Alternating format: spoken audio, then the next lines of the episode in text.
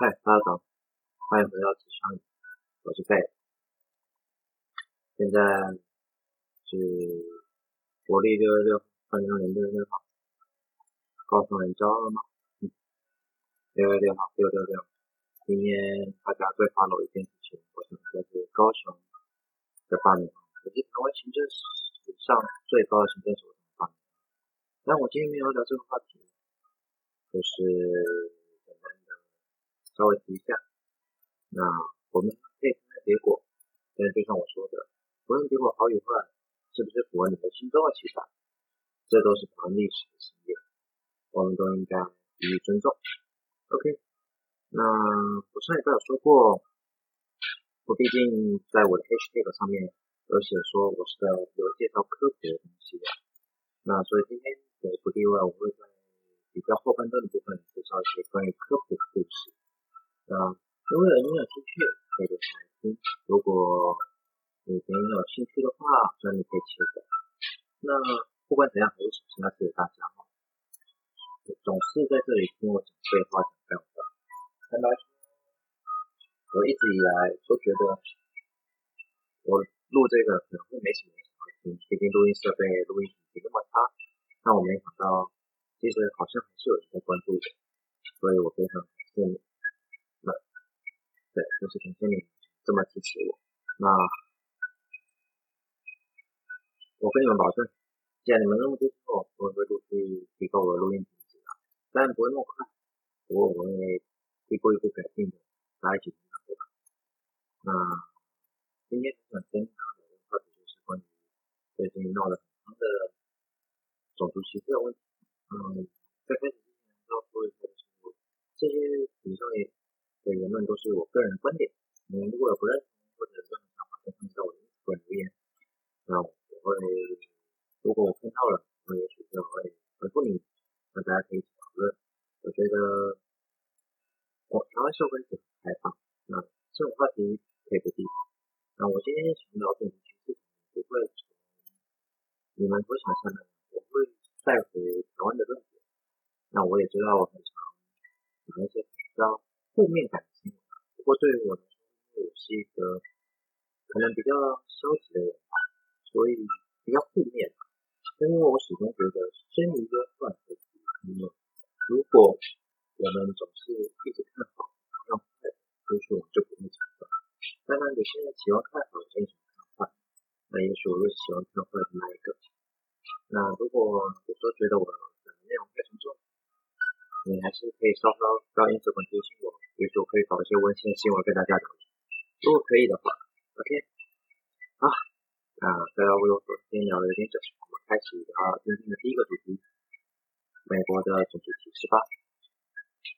那首先要跟大家聊一下，美国种族歧视其实已经持续多年，自从林肯总统啊对进行南北战争废除了奴隶制度之后，其实种族歧视依旧存在。从当时到现在一直存在，也就是说，美国一百多年的民主历史始终没有把黑奴这个彻底从美国历史中拿掉，甚至本来就不应该有这种情况，这是他们一辈子的传统，也是必须负责的事情。那为什么这次会烧得这么严重？竟然一直都到底是这个什么我们可以从几个面。从近期的因素来看的话，其实最近上最大热度的是武，那其实也与武汉肺炎嘛，武汉肺炎的影响造成了他们呢，大家都封城在家里。其实这个平台就是在找更多、更多、更多的人在家里玩啊，在干嘛？心理时钟是有。你们知道狗太久不出去，不是会得忧郁症吗？我想人也差不多吧，要那么久不出去。那对于美国的底层的民众，更在乎的是他们的经济利益。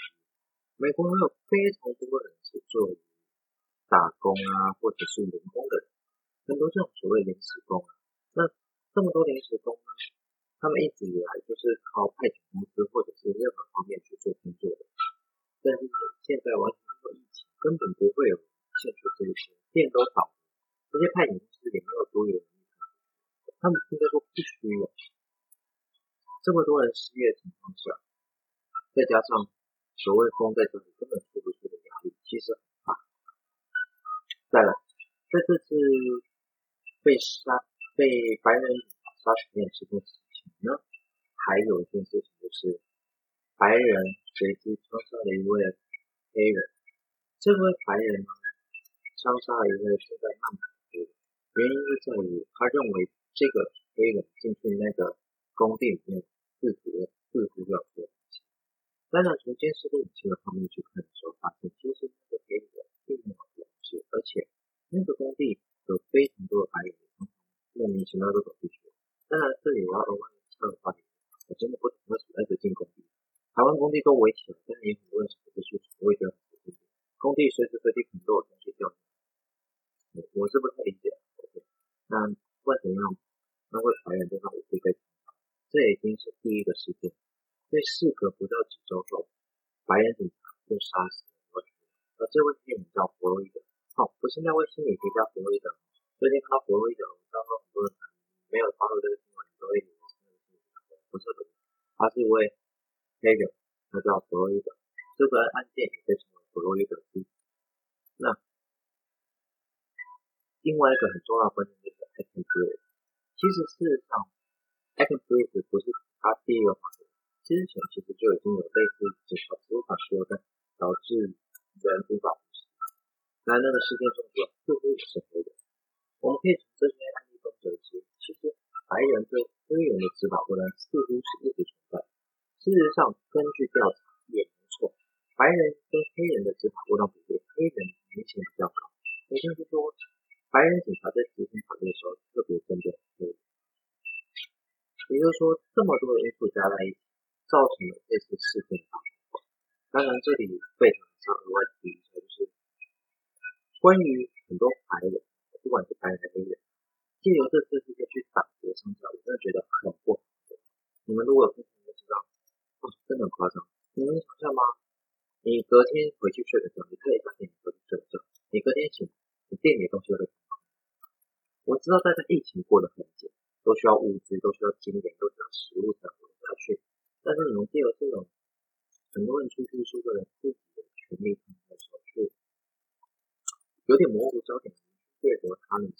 真的有一个很好笑的事情是，因为金饰店老，他说我回去关了店，昨天我所有店铺里面的东西全部被走了，他损失绝对不是几百万美金可以搞定，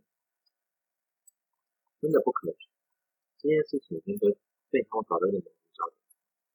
当然，暴动很激烈的因素其实还要从历史背景。黑人的薪资几乎普遍比白人低，就算是在同一个城市纽约，纽约市，他们普遍都比白人低。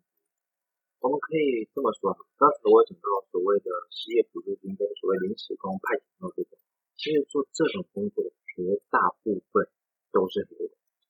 也就是说，你可以知道，其实生活在底层就是黑人。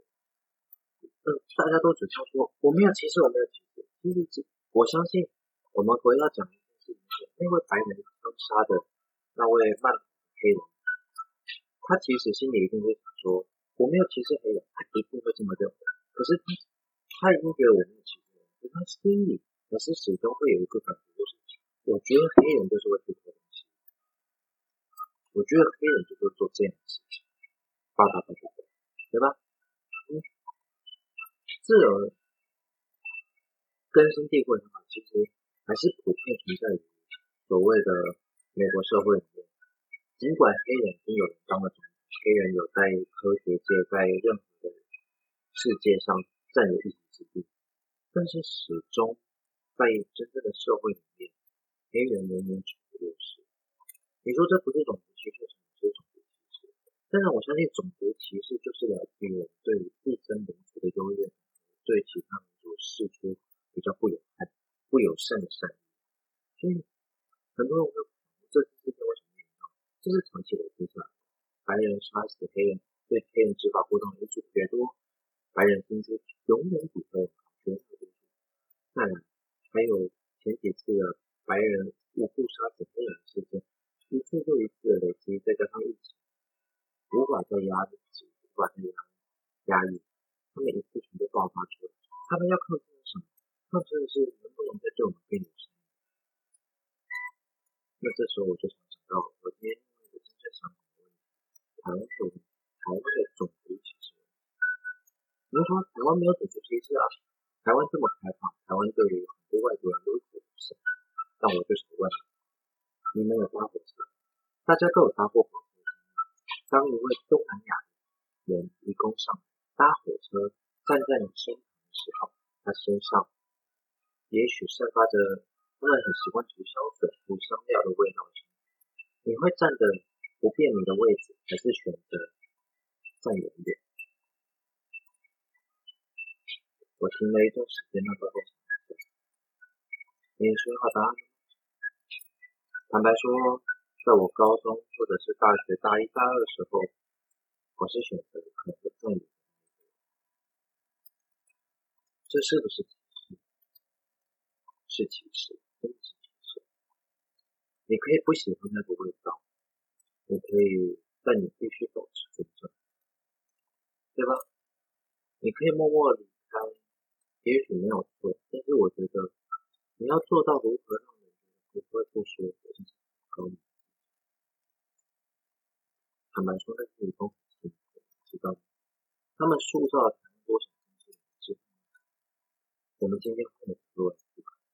还记得去年说到的早餐事件，那很多外籍工，今天换成是你，假设你是外籍工，你去了他们国家工作，一座桥早上，你就像这样，你的亲戚、你的朋友、你的家人、你挚爱的一切，他们在那边，远在。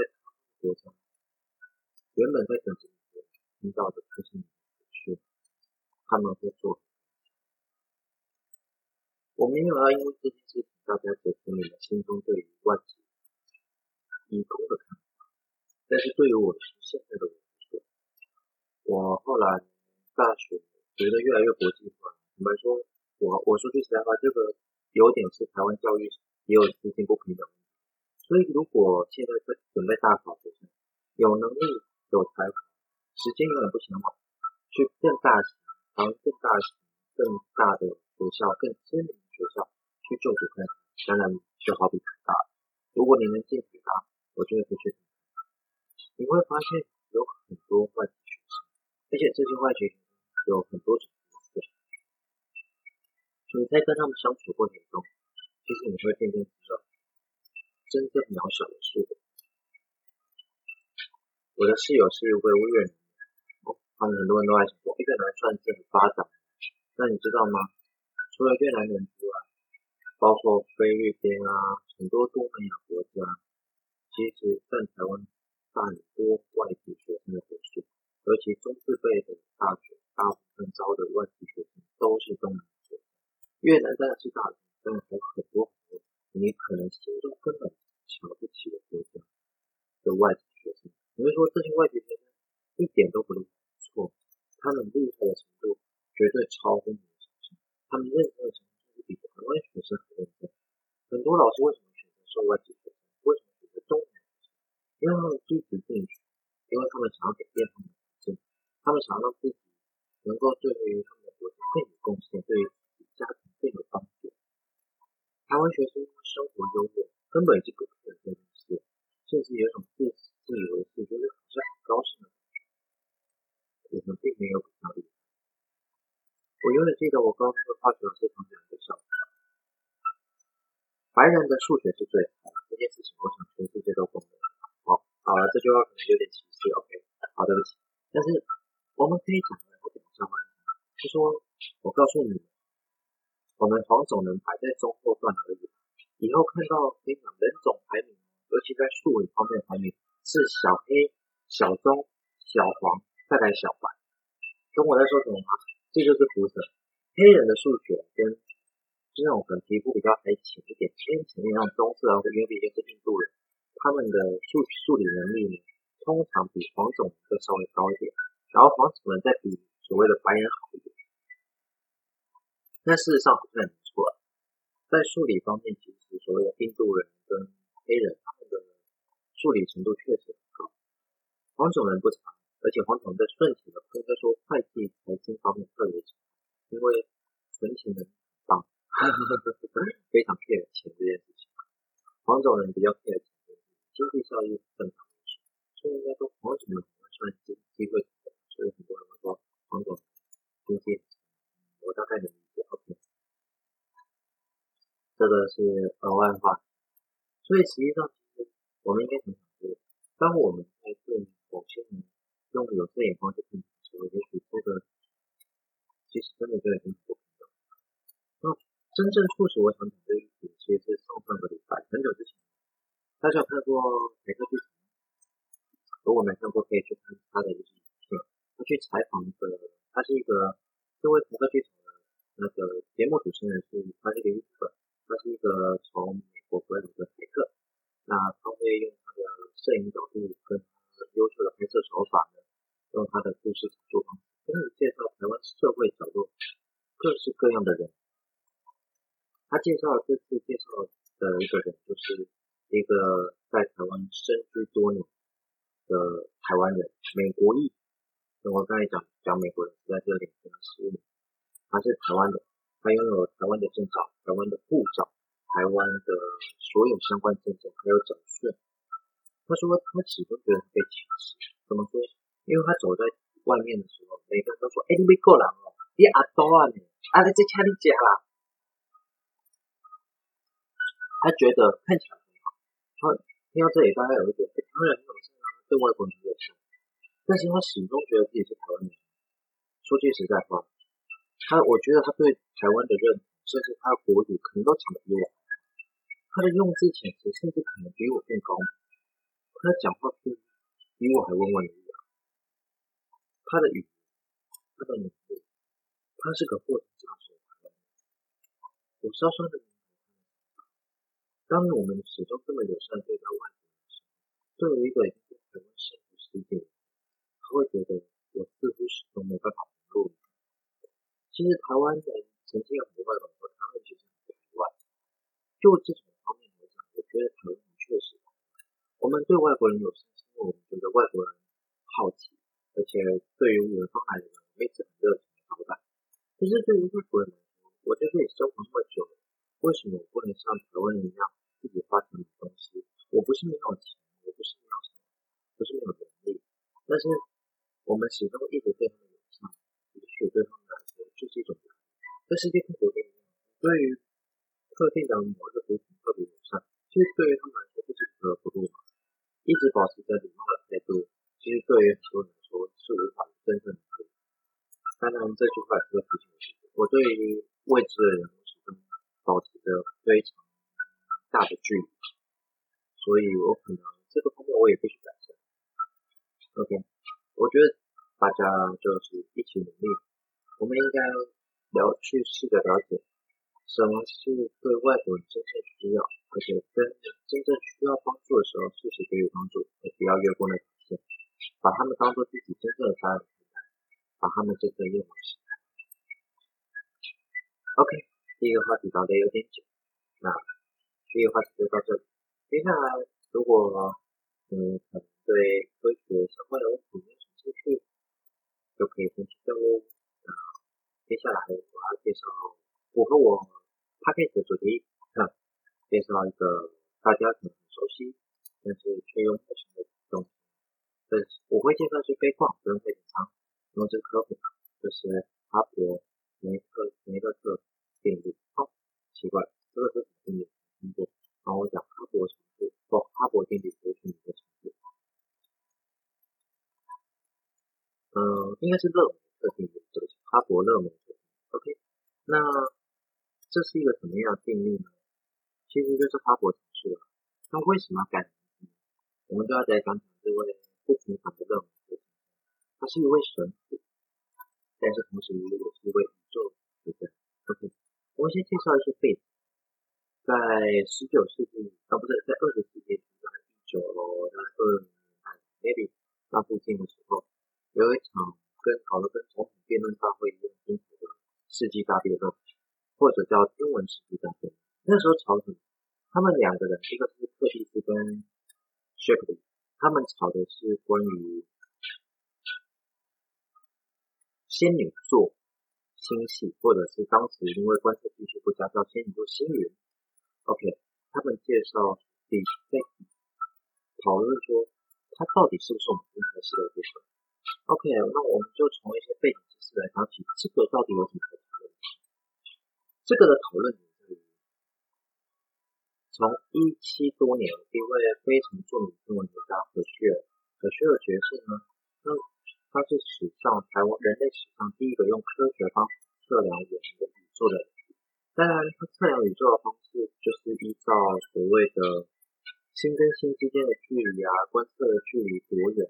去做判断，用视差法好去做计算。那他算出来的图形其实蛮像做我们现在的，所以他认为可需要他认为宇宙的情况就是一个类似扁平啊，然后有点外围看出去，如果凹凸不平的地方，其实就是银河系了。它观测的结果，实际上你不能说它有误，但是就现在我们看，其实当然是大有问题吧。第一，宇宙不是只有银河系；第二是。他描绘出来的银河系图形其实有点像阿米巴原虫，就是还是有点四不像啊，不是那么的平整。那后来就是轮到了，后来其实观测技术有进步，我们观测到这些所谓的远方，现在我们叫远方星系。那当时就是这些，因为观测技术比较很模糊，所以都叫星云。啊，有陆续有些人发现这些星云有一些螺旋结构，就像是悬臂。很像螺旋星系或者是椭圆星系这样的一个螺旋的不同结构。那他们发现这些不同结构之后，就开始探讨说，这这些东西的结构是怎么形成的？那他们究竟距离我们多远？那这就是柯蒂斯跟谢普里他们看的东西。那柯蒂斯跟谢普里他们就在争辩说，那我离我们最近的仙女座星云，当时叫星云，究竟是什么东西？那 Shapley 他认为，根据他的判断，他认为所谓的仙女座星云应该是银河系的部分。因为，也就是说，Shapley 他相信银河系就代表整个宇宙，所以太阳应该也是蛮接近银河系中心的。那我们观测出现的仙女座星云就是银河系的一部分，而且根据他的，因为它反驳的科蒂斯的点是，假设科蒂斯假设仙女座星云是在远方或者是比我们遥远的星系的话，它推算出来的那个距离，其实并不法让当时并无法让当时大多数学者接受去，因为那个级数可，它超过十个八次方光年，所以这是什么样的距离？十个八次方，一光年差不多就是九点四六乘以十的十五次方。哦换成公里，或者九点四六乘十的十二次方公里，这是非常大数字，你还得乘十点八次，根本无法接受。这个级数太大，根本不合理。当时人无法想象这么远距，又再加上当时有另外一位知名学者跳出来，说他观测到了另外一个星系的观测星系的自转速度，而且这个自转速度已经超越了宇宙定下来的定数，也就是光速。宇宙的光速是固定的，这是爱因斯坦说的，而且到目前为止也确实没有任何东西可以超过光速。这光速是固定的，那你观测出来的星光速星系的这种，我观测出来的光速星系的旋转速度超过光速，当然是不合理。所以就是说，不管是风车星系，也就是说当时的风车星云，还是仙女座星云，都应该是属于银河系的一部分，而不是银河系外另外一个地方。那柯蒂斯的想法是，他认为他们判断计算距离有问题，因为柯蒂斯利用了所谓的变形以及视差法去计算了仙女座星系上非常多的量，而且仙女座上面的星星啊，或者明曜星，明显比我们所在的星系还要多。也就是说，这么多的星系，可是却星星看起来又暗淡，代表说其实距离比我们想象中。远，而且这些暗淡遥远的星势必跟仙女座有一定程度上的关联，所以柯蒂斯因此判断，他引用了洪德堡曾经写过的一本书《宇宙》里面的想法，就是宇宙是一像是汪洋大洋一样，它是像一片洋海洋一样，而这些海洋上有漂浮着一座座岛屿，而这些岛屿就是星系。洪德堡的宇宙岛理论就这样从这里开始跟大家看。这个事件我也称它为宇宙岛之争。当然，你网络上找宇宙岛之争，其实还是找不到。就是有人这么用这个方式称呼它。那其实宇宙岛这个就是源自于洪德堡的宇宙的他的著作里面。那其实，在场辩论完之后，其实没有得到什么结果。直到了哈勃，哈勃其实发现了所有的星系离我们正正以高速的远离我们，而且是空间上的远离我们。也许空间上远离我们是怎么办？就是这些星系可能有接近或远离的速度，但是远离速度为差多？也就是说，整个空间正在膨胀，膨胀导致说。速度越来越，那速度越来越快的时候，就是表示说，其实这些星系正在远离。那这是哈勃定律。那哈勃除此之外，他当然也利用了他所谓他观测，他这么说到过，哈勃曾经这么说到过，他描述了自己在做这项工作的时候，他在观测每个不同当时叫星云，现在叫星系的图片的时候，他就在寻找。特殊的亮星，也就是说，这个亮星是亮度会有变化的星星。那哈勃有人比喻过这个工作就像是你在吃汉堡掉了一粒芝麻一样，也就是说，你有时候吃汉堡吃一次，对台湾来说就是至少你吃一次掉芝麻，掉到那张星系图上的时候，哎，发现好像有一个亮星啊，不是，是个芝麻，就是如此的困难。那哈勃在这些幸运的在这些观测中找到了。一个重要的变形叫造父变星，造父变星是一个宇宙间的标准尺，它用来计算距离是相对精准。那哈勃利用这个变形，准确的推算出仙女座星系确实离我们非常遥远，而且的确是离我们跟我们是不一样的一个系统，而是另外一个星系。也就是说，宇宙岛理论在这时候终于得到了验证，此时已经是一九二九年。之后，你们理解这场辩论跟所谓的宇宙岛之争，其实从以前到现在吵了那么久，直到一九二九年才有哈勃结束了这场闹剧。当然也不能说是闹剧。那为什么要讲到勒梅特先生？勒梅特神父，我们说他是神父，他其实是个神学者，而他的人生历程蛮特别的。他其实从小就跟神学蛮有。他小时候是在耶稣中学读书，然后后来经历过进了大学之后读的是工程系，工程学系。那读工程学系的时候呢，又修了许多物理啊跟天文相关的知识。那时候尤其天文让他大开眼界。当然，他也修了神学，而且后来在一次世界大战之后，他又是进入了所谓的神学底下去做研习。可是很庆幸的，应该说当时的教教主啊他在那个神学院里面就读的教主，其实是保持对科学保持开放的态度。很多神学大家也很清楚，不太容许所谓的人去太过深度科学，因为他们觉得这样会怀疑神这样子。可是那个教主相反，他蛮保持开放态度，甚至鼓励勒梅特去修读相对论。勒梅特。而承起了物理及天文学的工作，甚至后来有机会进入了爱丁顿，也就是近近代以来最著名的天文学家之一爱丁顿底下做著名研究员。那在爱丁顿底下，开始对于相对论啊、宇宙膨胀啊，还有宇宙的膨胀也就是所谓的哈勃进行计算。他在计算的过程中呢，甚至把它写成一篇论文，直到。哈勃发表这篇文章的时候，发表他的哈勃常数的时候，他的邓恩师吧，爱丁顿对此感到兴趣的时候，勒梅特把这篇论文寄给了他。这篇论文寄给他的时候，爱丁顿说：“这就是世界的答案。”他是说这是非常杰出、非常天才的答案。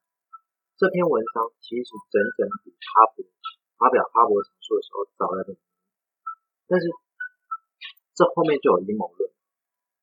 其实这篇论文，因为勒梅特他本身不是所谓的英文，他毕竟可能不是专门在撰写英文的文字的人，他对于英文，因为毕竟他听说他文章在翻译成的翻译过程中其实出现了错误，也就是说，在翻译的时候被翻译他描述宇宙膨胀与哈勃常数那一段的时候。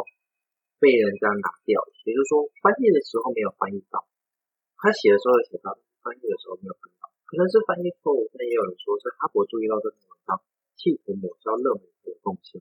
好，不管怎么样，根据后来，也就是二零一八年，国际天文学会决定还给勒梅特的通道，他们认为勒梅特对于哈勃提出以及宇宙做出贡献很大。我们来讲勒梅特的宇宙做出什么？勒梅特的宇宙膨胀的贡献，就是大霹雳理论的起源。我们都知道，大霹雳理论的发表者其实并不是勒梅特，可是勒梅特对宇宙膨胀以及爱因斯坦相对的琢磨相当深，深到什么程度？深到他已经几乎推算他比，我就说他已经比哈勃早两年知道所有星系会远离我们，而且他利用理论上去描述，甚至。以此而推算出了宇宙膨胀的一些速率啊、方程啊、定律啊，这些都是大霹雳理论的证据。所以说，勒梅特整整找了这些定律跟理论十几二十年，你说他的贡献不大吗？我想应该不能这么说，甚至应该说，假设这篇文章当时没有意外，真的发表出去了。今天的理论就不是哈勃常数，而是勒梅特哈勃常数了。哈勃应该要躲在后方。当然，我们不知道实际情形是怎样，但我们不能否认的是，这位看似平凡的神父，对于我们的天文学跟天文知识做出了极大贡献。那这里额外就要补充，我们如何知道星系正在远离？其实就要讲到红，大家有听还记得国高中学的杜普勒效应吗？我们知道，当一个声音远离我们的时候，波长会变短；远离我们变长嘛，接近的时候变短。那光也有这个特性，虽然我不太喜欢讲它是杜普勒一费，因为宇宙的膨胀造成的退行速度，其实是因为空间整体膨胀造成星系正在远离。那星系正在远离我们的这个过程，坦白说，跟杜普勒一费。本身因为主动或被动的上面不太一样，那我们还是用这个说法说，多普勒一费描述的更直接的，是吧？其实多普勒一费描述就是一个波长因为远近距离造成的速度远近距离造成的缩短的变化。光也有这个特性，所以这些为什么哈勃跟勒梅特会发现这些星系正在有，是因为他发现他们的退行速度导致他们传回来的光波变得非常微弱，也就是说。整体波长被拉得非常非常长，这个问题也是答案。这么说好了，当时有一个叫做奥伯斯谬论的东西，就是他描述了很简单来讲，就是你想象一件事，你今天在你的房间，固定的房间里空间里面，每隔一定距离点上一个烛光，好，你点完了，把电灯关掉，你告诉我房间是亮的，假设你排的非常非常密。而且都固定距离，我想房间就算是蜡烛，应该都照得很亮。所以，我们应该可以知道一件事情：奥伯斯谬论描述的就是固定距离、有限宇宙的情况下，整个夜空照理说都应该会是亮。奥伯斯他认为说，恒星都是相对距离都是固定的，都是固定位置的。而在这种假设情况下，其实我们我们不应该拥有夜空，地球。应该都是白的，但事实上并非如此。当我们飞出地球，就算离太阳更近，我们的背空依旧是暗的。原因就在于宇宙的退膨胀速度比我们想象大，甚至超过我们想象。也就是说，这些星系因为退行速度的关系，导致它的波长被拉得太长。尽管它的风波能够到地球，但是已经变得非常微弱，波长被拉得非常长，能量已经变得非常低，已经不足以照亮我们。所以，尽管天空中有数百亿、数千亿的现金，甚至星系有了几十万个、几千万个，它也没办法照亮我们夜空，因为退行速度太慢。所以，我们无法忽视的是，其实不论是任何人差别，他回答了一个困扰我们非常久的问题：为什么叶平喜欢？这并不是所谓的一天两天可以。他们两人确实都有一定程度的共识，胡歌是任何人。对，我想说的是，有时候我们一直以为像是天空为什么是暗的这么平凡的问题，其实并不。注意身边周遭一些小事物，也许你也可以发现你不平凡。我是贝，最后还是要跟大家报，现在是早上七点三十八分。